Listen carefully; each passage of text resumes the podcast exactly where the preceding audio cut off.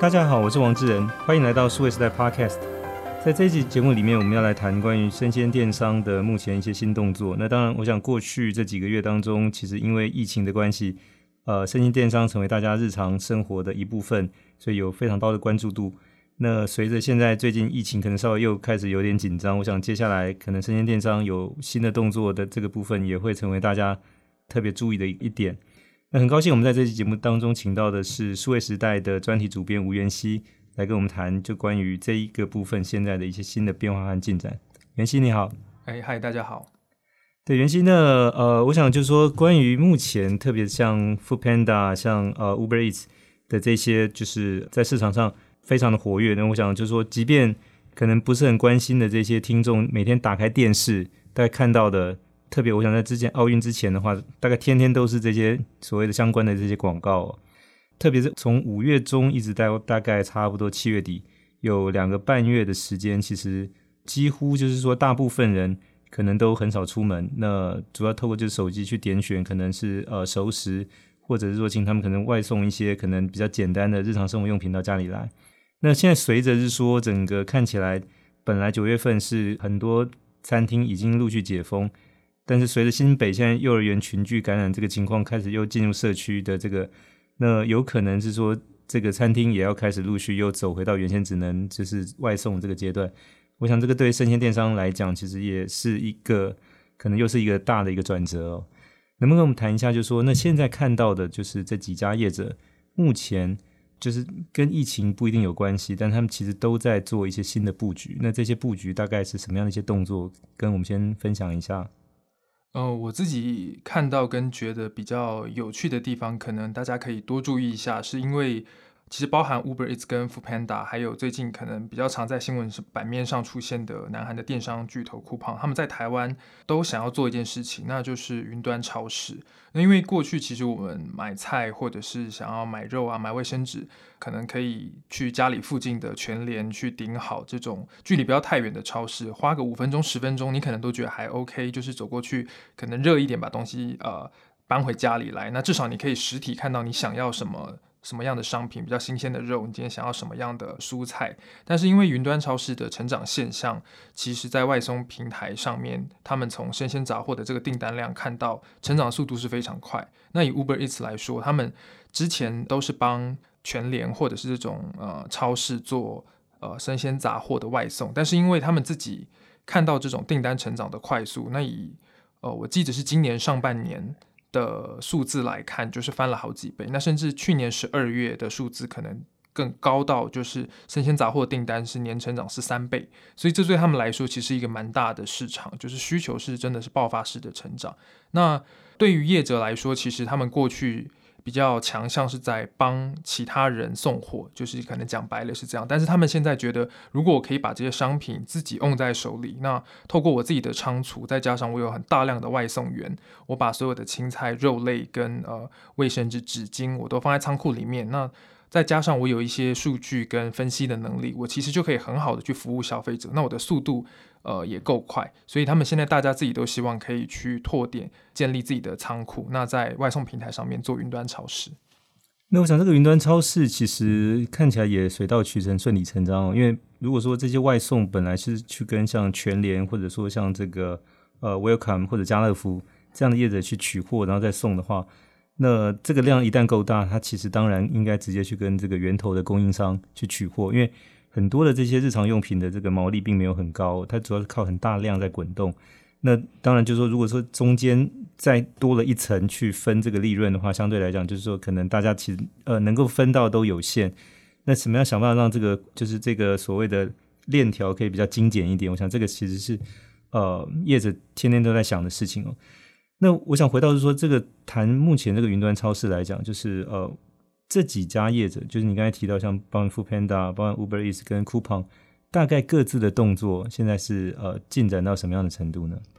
嗯、如果以云端超市来看，其实最早开始尝试跟在做这种方式的是 Funda，因为他们在二零一九年那个时候就在台湾市场等于推出这样的服务。那虽然一开始他们其实角度有一点点不太一样，也是经过微调。就在二零一九年的时候，他们同时有在自己的外送平台上面做云端超市，但是他们那个时候讲出来的策略的方向比较像是他们希望做一个示范店。那透过这样子的模式去展现给像超商或超市这种呃实体业者，去告诉他们外送平台业者其实是有能力可以去做。短时间的这种生鲜杂货的配送，所以虽然赚钱很重要，但是他们其实还是比较想要去做 to B 的生意。不过经过一两年下来，他们的这个商店数随着需求的成长，已经从呃原本的几间店，现在在六都加起来应该有超过三十间。那甚至他们希望在年底之前可以翻倍到超过五十几间到六十间。所以看起来角度也是从原本的以 to B 为主。到现在，他们看到 To C 市场的快速成长，希望可以更用力的去做这一块。那呃，或许更值得注意的是，过去感觉是只有他们在做，那成绩也跑得比较快。但是今年就是在呃，应该是上个月的时候，Uber Eats 也宣布他们在台湾要做自有的超市，叫做优势。那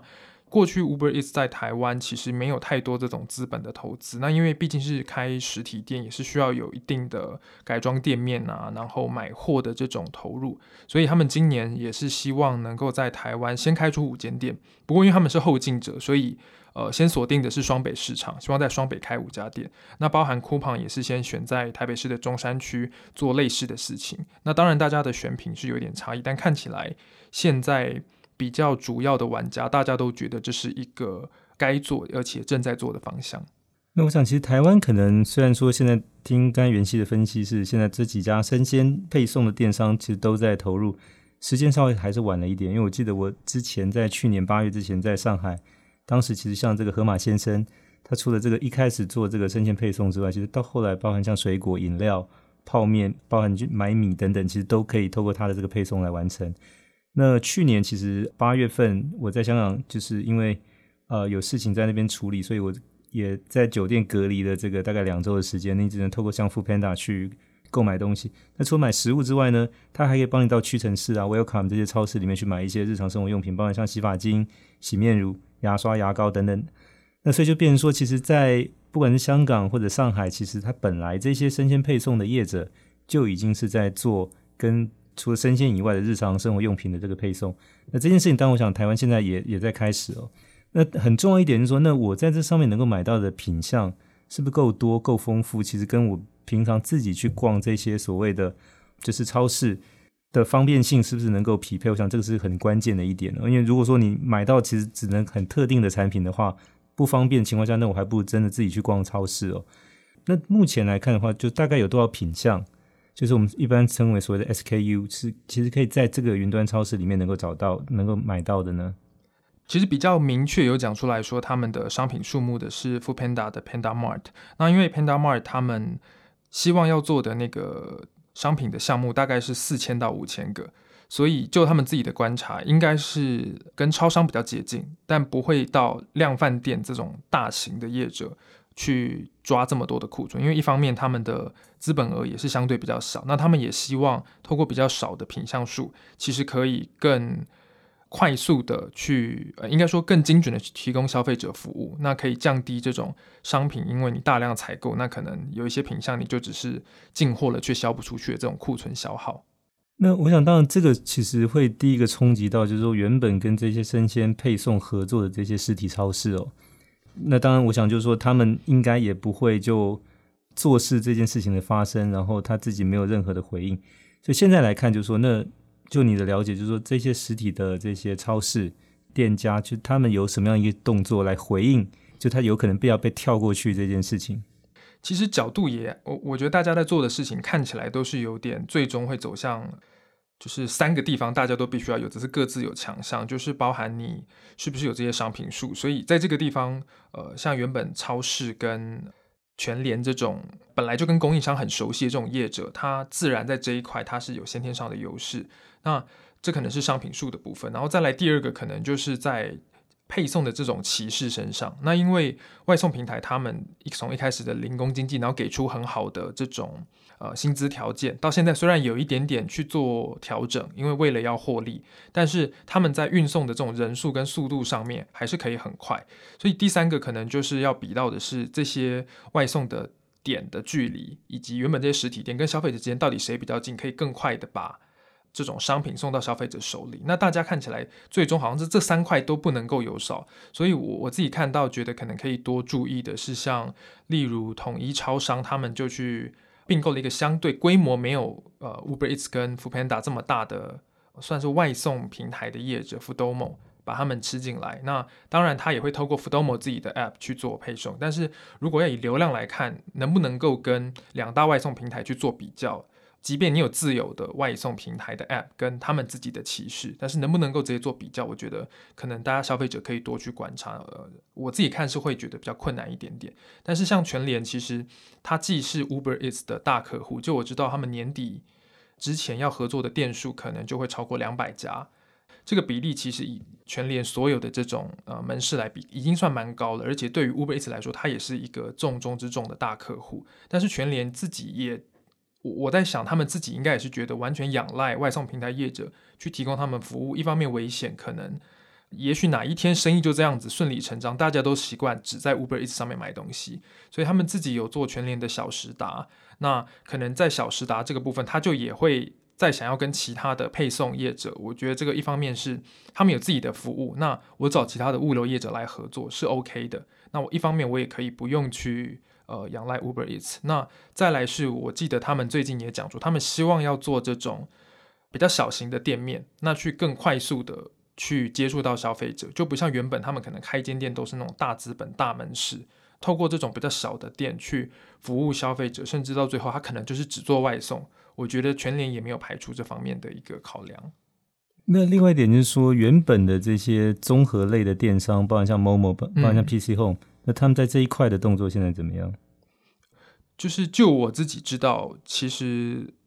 呃，像某某跟 PC Home 在疫情期间，大家因为或许在后台看到这种相关的产品的需求也是快速成长，所以他们都有推出自己的生鲜杂货的专区。那这就变成除了是过去可能都是要靠这种供应商或者合作伙伴去卖产品之外，他们自己也有自己的。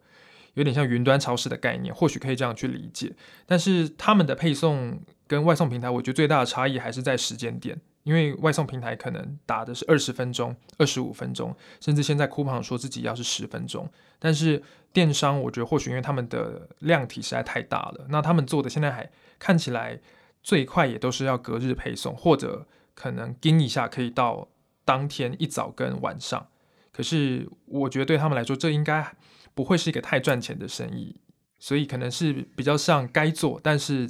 怎么做，我觉得似乎好像还没有很明确。对，因为像某某、P 兄跟这个 Foodpanda、Uber Eats 跟 Coupang 其实是一个不同类型。因为其实像某某、P 兄它其实本来就是一个云端超市了，就它上面这个品项远远大于这四千多种。就是说，它其实除了日常生活用品之外，你包含像服饰，包含像这个体育用品，你要买球鞋、买各种东西，其实上面都有。那只是说，他确实没有办法二十分钟送到，他可能是当日或者隔天哦，或者也许隔两天。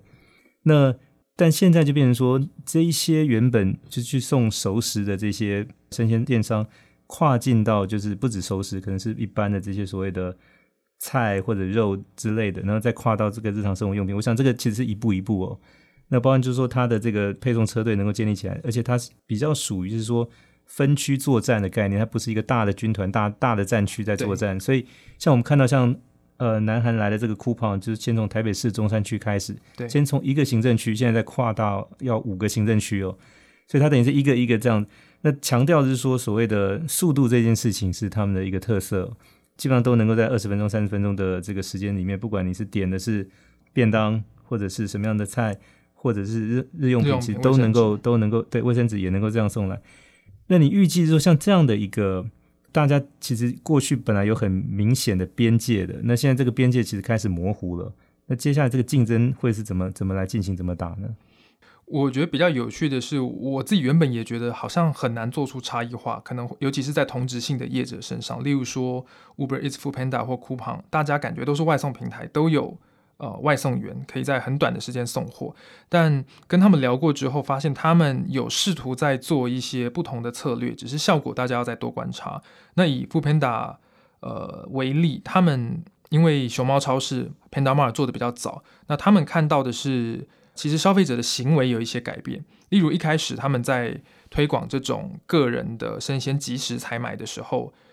会看到假设是以他们为例是鸡肉、猪肉卖的最好，就也还蛮可以想象。但到了现在之后，他们经过一些访谈跟呃，也许后台的一些数据的测试之后，发现如果可以帮这些食材做到前处理，其实消费者采购意愿就更高。那这个前处理，举个例子，可能像是呃要煮菜的时候，原原本你买的可能是一盒猪肉、猪脚肉或者是排骨，那他们可能就在仓库的地方先帮你做到一些腌制或者是切分的这种加工。那他们觉得透过这种形式，其实。呃，还是回到你可以帮消费者省时间，本来是二十分钟，那现在连回到家里那五分钟、三分钟，我可能都有机会帮你去做节省。这个是呃 f o o p a n d a 看到跟他们可以做的。那我相信有一间比较主要的业者开始做了之后，其实这种服务的个人化的升级，应该外送平台大家都会互相去模仿，甚至推出自己的版本。那我们现在看到，就是说，像这种便利的服务来讲的话，其实目前还是集中在大概北部哦，特别台北跟新北，那可能最多加上，比如说可能桃园到新竹，对，可能到六都这样子。对，就是那即便六都当中，我想就是可能是在台中或许还好，就是台南跟高雄这个我就不确定了。就是说，那起码针对全台湾的这个县市都能够提供这样的服务，大概不太容易。所以现在看下来，它还是一个就是说你。越是便利的都会地区，本来的这种所谓的可能住宅区，或者说像这种交通比较方便，它适合像这种摩托车骑士骑乘在那种就是范围里面的。那有有些地区可能它并没有达到这样的条件，因为我想就是说，你比如像在花莲跟台东，它可能不一定有这么方便，但你在台北、新北这件事相对就变得比较容易哦。那现在看起来业者大概也并没有一开始就打算全台湾去铺天盖地把这个服务就先先一步到位。都还是先从这个所谓的北部，然后先从可能小范围先开始试，那接下来再往外去推广。所以就说，呢这个过程里面，我们看到是说，以消费者来讲，当然选择也增加。就是说，如果你是比较对价格敏感的，你可能可以选，就是说，那那你可能不是那么在乎时间，也许它是晚几天才送到，但是确保很便宜。但你对这个时间很敏感的，你就希望是二十分钟、半个小时能够到的。那当然现在也有多了一个一些像这样的选择哦。那我不想说，那再看下来的话，就是说。还有一些什么样新的变化，是我们从这些电商业者目前的这个所谓的新的竞争里面会产生出来？我举个例子来看，就是说像 Amazon，其实在美国现在开始也预计要推出它自己的实体的超市了。因为过去他一直说沃尔玛是很大的恐龙，但是现在看下来就是说，除了在到他的网站上去买东西之外，那他其实自己也打算去去规划、去找址、去盖这个所谓的。比较小型，但没有像沃尔玛那么大的一个一个超市，但里面同样就是说，也是更多次一般会采购到的这些所谓的可能生活用品、日常用品等等哦。那所以就是从一个电商业者开始进入到一个经营实体的这个，就是那当他之前其实买过这个 Whole Food Market 这个部分，就是其实已经进到这个实体的连锁超市这个这个位置，那只是说接下来他继续去扩大这个影响力。那呃，元熙怎么看？就是因为我们现在听到是说像。虾皮其实，在台湾也要去盖这个所谓的店到店的这个实体的啊，就是过去可能取货本来是在超商里面，但现在其实它也有自己另外的一些计划。那能能不能也先从虾皮这个开始谈，就是他们现在这个部分大概是什么样的一个做法？其实这个部分就是我我自己看还是蛮消费者的直观去，因为他们其实并没有太正式出来回应这个问题，但可能大家从个人消费的体验上面就会知道去。超商取货，现在超商还是一个很强的取货通路。假设你住的地方并没有一个大楼的管理是可以帮你收货，但是超商它有蛮多的限制，比方说它的包裹大小有一定的规定，那甚至你的取货退货，可能因为超商它毕竟还是以服务实体现场的消费者为主，所以它在虽然它的呃取货寄货已经有很方便的一些呃流程，但是在时间上面效率还是没有这么样的好。那再加上其实并不只是只有。虾皮自己的包裹，你还有各式各样其他众多电商平台的包裹要去处理，在效率上自然就很难做到极致。那我觉得这或许是一个好的尝试，也跟他们原本的买卖方在虾皮上面购物的时候遇到的一些痛点有关系。那可能就像我刚刚说的，就是你过去在做取货的呃退换货的时候，你会有一些先天上的限制，但是你当你自己做实体店的时候，你就可以抓在自己手里。我觉得那个概念上面也跟外送平台想要去做自己的云端超市，自己去接触这些供应链有点呃雷同，就是大家都希望可以把更多的掌控权抓在自己手里，即便这个是需要有更多的资本支出，或者是你需要有更高的难度去做到管理，因为原本大家是在平台上面去做管理，但现在不一样了，你从线上的管理要到线下去做实体店上面的找点，然后去做到动线上面的设计。可是我看我我自己觉得，好像大家都会希望，呃，也许是因为竞争的关系，都想要更好的去提供。不管是买方或卖方服务，所以我觉得这件事情，我觉得蛮有趣的。那如果有更多的电商跳下来做这件事情的话，我觉得应该是蛮好的。当然，我想这个接下来问一个比较开放性的问题，就是说，那其实现在我们在称为电商，所谓的可能生鲜电商或者其他类电商，其实还是以它提供的这个服务去做一个分类，但这个分类其实某种程度是说有助于我们了解，但它不一定能够反映现实哦。对。所以再往下就是说，这些生鲜电商现在跨入到这个所谓日常生活用品，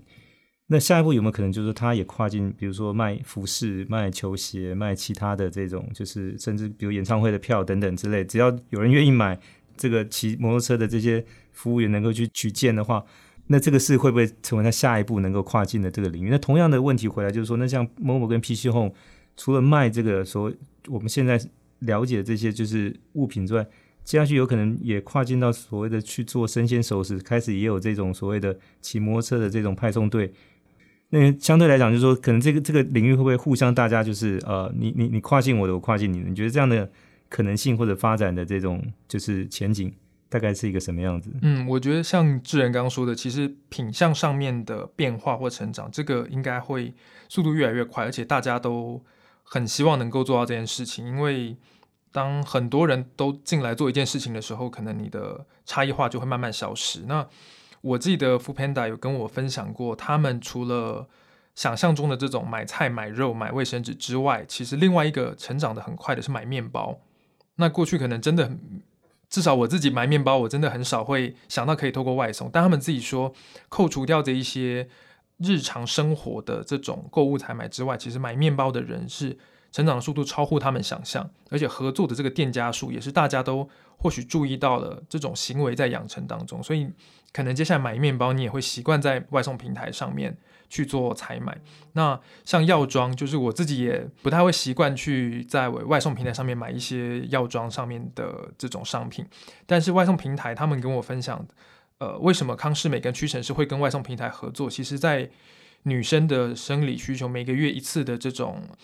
呃，买卫生棉垫啊，这种应该说这种固定行为，但是如果你可以省下一点钱又省时间，其实这个购买的比例也是还蛮高的。那这个是既有的品项。那对于外送平台在法规允许的前提下，其实他们是蛮看好酒类的外送，因为以 Uber 来说，他们在美国。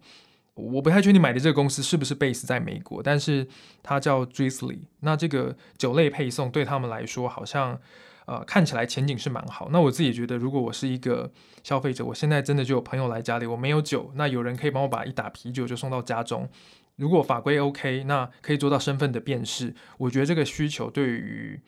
呃蛮多国家都会是一个很好的状态。那另外一个就是，呃，智仁刚刚问到的，就是这会不会是一种商品更模糊，或者是说它有其他的成长性，就是实体跟线下这种概念的模糊化？我听到一个蛮有趣的发展的方向是，外送平台现在大家在比是谁的货比较多，谁的货比较特别，可以吸引消费者来买。但是，呃，也许走到最后，或者是像在比较成熟的市场，像中国大陆、美团他们的做法，已经可以把服务送到消费者家中。那就像我们过去要去找一个按摩师傅按摩，你可能是要去上网 Google 查他的店在哪边，那去预约。但是在美团的发展模式当中，他们好像已经走到更快。呃、有，有这个，就是说你可以你可以上去预定，就是说上门按摩服务，它其实有很多、哦，对，包含说上门去帮你量身材、做西装、做衬衫的也有，嗯，对，上门去帮你收这个要该洗的衣服。送去洗，然后洗完之后再帮你送回来的。这这个基本上有很多的这种人力服务，其实都已经可以在这个类似像美团或者你刚才提到跟其他的这种大陆的。电商服务里面其实是已经、嗯、已经都存在，这个我之前在上海都体验过。对对，这人应该更清楚。我就觉得，如果在台湾也可以看到这种变成，我们过去是把货送到家中，接下来是把服务送到家中。我觉得对于外送平台业者来说，他们也比较不会这么容易就看到一个成长的天花板。那消费者也可以有更多的体验。我觉得还蛮期待可以变成这样子，但是这跟能不能赚钱，或者是不是一个好的商业模式，或许都还可以再多观察。呃，我想就是，当然可能性有很多，但有些时候就是说也会有一些法规的限制。因为刚才袁熙提到说啤酒送上这个大概很难，因为就是说，因为台湾一直卡在就是说，他其实没有办法去辨识说那个下单的人到底是成年的没有。对。那当然他不会把这个判断的这个准则交给那个外送员，因为外送员他其实不具备这样的条件。然后特别是说他其实负责送货，如果这一单送去发现其实是个小孩子点的，那你要再送回去，他这一单到底要怎么算？其实。这个很复杂，所以就变成说，到目前其实台湾大概这个倒不是技术的问题，或者说市场的问题，它纯粹就是一个法规的问题哦。那我还有一个问题想请教是说，因为呃，当然这个过程里面我会发现说，有很多的这些电商本来在不同类别互相跨界去争取客户，因为原来他们争取的可能是同一批人，因为只要这些人的便利性得到满足，我想其实他不会在意说你到底叫生鲜电商或者你是综合类电商，只要我想要的这个服务。包含说，我可能是这个对价格敏感的，或者是说我对这个时效是敏感的，等等的这种的哈。那有一件事就是说，我们刚才提到，就是当在在大陆，其实你你提到就是买药那个，其实我也经历过，就是它其实有二十四小时送药上门的这个服务的哈。一般药房其实再晚大概十二点也要打烊了哈。但是有人比如说半夜有两点我头痛、感冒等等发烧的，那怎么办呢？那以前就是说，你知道在家里备着这个药，对。但现在就是说，在比如说大陆的这些电商网站里面，其实有一有一类就是这种二十四小时的，就一样你下单，它就是可能半个小时、一个小时帮你把药送到家里来啊。这个我在台湾还没有看到。但是另外有一类，我想在大陆也发生，在台湾可能时间会更长。但是这个我要请教元希，是说像呃所谓的物流业者，像顺丰快递是大陆现在大概是数一数二最大的，呃，就是做物流的，帮你就是很多电商的这个。消费者买货，其实店家是透过顺丰去送到他的这个办公室或者他家里去的。那顺丰因为他送了这么多货，他其实很清楚说到底哪些货是很热门畅销的哈。所以顺丰后来自己也做了电商，就是比如说你到端午节，他就就会发这个，因为比如说就是我用过顺丰的服务，他就有我的资料，他会发这个通知给我说，诶，某某某，你要不要去买粽子哈？我可以帮你买，就是什么地方特色的哈，比如湖州的粽子或哪里的粽子。那比如说到了一个什么中秋节，他就告诉你说：“哎，你要不要买买月饼？我这边有这个，就是特别的供货的这个，他们称为渠道，就所谓的这个货源的通路哦。那这个其实顺丰某种程度，它从一个物流业者也变成电商业者了啊。他因为它掌握了很多其实这些所谓的送货的这些资料哈。嗯，他有点像袁熙一开始提的，就是说为什么这些生鲜电商要跨进到这个所谓的云端超市？因为他们送了很多就是消费者买的这些超市的这些用品，所以知道哪些对看到需求。这同样逻辑其实一层一层往后推哦，就物流业者现在也看到这件事情，他也跨进来。那我不晓得说，你预期说，那台湾的物流会不会也产生同样类似像这样的效应，也跟电商去做结合，自己也跨到这个领域来？我觉得，如果以需求跟市场的热度来说，确实大家应该会有兴趣。但我自己会觉得，他们可能挑战会比外送平台呃强化做这件事情，他们的难度比较高，因为。我觉得一方面是前期的这种行为养成，两个平台确实砸了很多钱去给很多的优惠跟折扣。那其实一两年前他们已经说希望可以不要做这件事情，但看来就是身体还是比较诚实的，就直到目前为止。呃，买三百块折一百块，那打八折打七折，即便优惠，大家都觉得缩水了，可是这个优惠战还是持续当中。那两个平台之间的战争都还没结束了。我觉得如果有更多人加进来的时候，那个市场的热度跟大家注意到这件事情推升的这种折扣战，我觉得只会越来越强。那对于后进者，志仁刚提到那个物流业者，我觉得他们确实还蛮有机会，但是因为他们的，我自己在猜，他们的本业其实是稳固的情况下，你要额外。拿出一大笔钱来做，也许是平台的建制，然后消费的养成，他们有没有这个决心去做？我觉得我比较没有这么看好他们有机会可以超越两大平台，但是以本事或者是他们的在做运送的这个熟悉程度，我觉得是蛮有机会的。对，因为就是相对来讲，就是说有很多的这些所谓的食物，或者是水果、蔬菜这些，就是因为现在很强调产地直销嘛，所以很多其实是他透过在产地的这些业者包装好之后，就直接叫物流业者来取件，然后送货。那所以刚才提到那个顺丰快递，其实就是在一个这样的背景之下，就是说他发现，诶，他到很多的这些产地去取，可能当季的水蜜桃，或者是粽子，或者等等等。那发现，诶，这这个货的量还挺大的哈，而且就是说，可能随着一个不同的季节或节日，就会有某些食物，它是一定是抢手的哈。比如中秋节就会有月饼，端午节就会有粽子哈。那当然，这个就形成了它跨境到这个所谓的物流的，呃，就是物流业者跨境电商的这个。那当然，我想这个台湾不一定会发生像这样的一个情况，嗯、但是呃，我想举这个例子的目的只是在于说。那谁越接近客户的需求端，嗯、谁就掌握了可能未来生意的可能性哦。对，也或许他在其中切某一个特定的品项，他并不要做到这么大，就是全方位的生鲜或者是杂货的配送。他熟悉哪一个领域，就像智仁说的，他可能更了解这一块的供应链，然后他本来就很好的合作默契，他直接跨进来，我觉得对外送平台业者来说，这也还是会带来一定程度的威胁。好，那我们今天很谢谢数位时代的专题主编吴元熙到我们节目来跟我们分享关于现在整个电商，特别是在生鲜电商跨境到云端超市的一些新的动作，以及跟他们相关的这些可能市场的合作伙伴或竞争对手对这件事情的一些回应。谢谢元熙。好，谢谢大家。那也谢谢各位听众的收听，希望大家会喜欢这一集的内容，欢迎点赞转发，也请给我们持续的关注和留言。我们下期再会。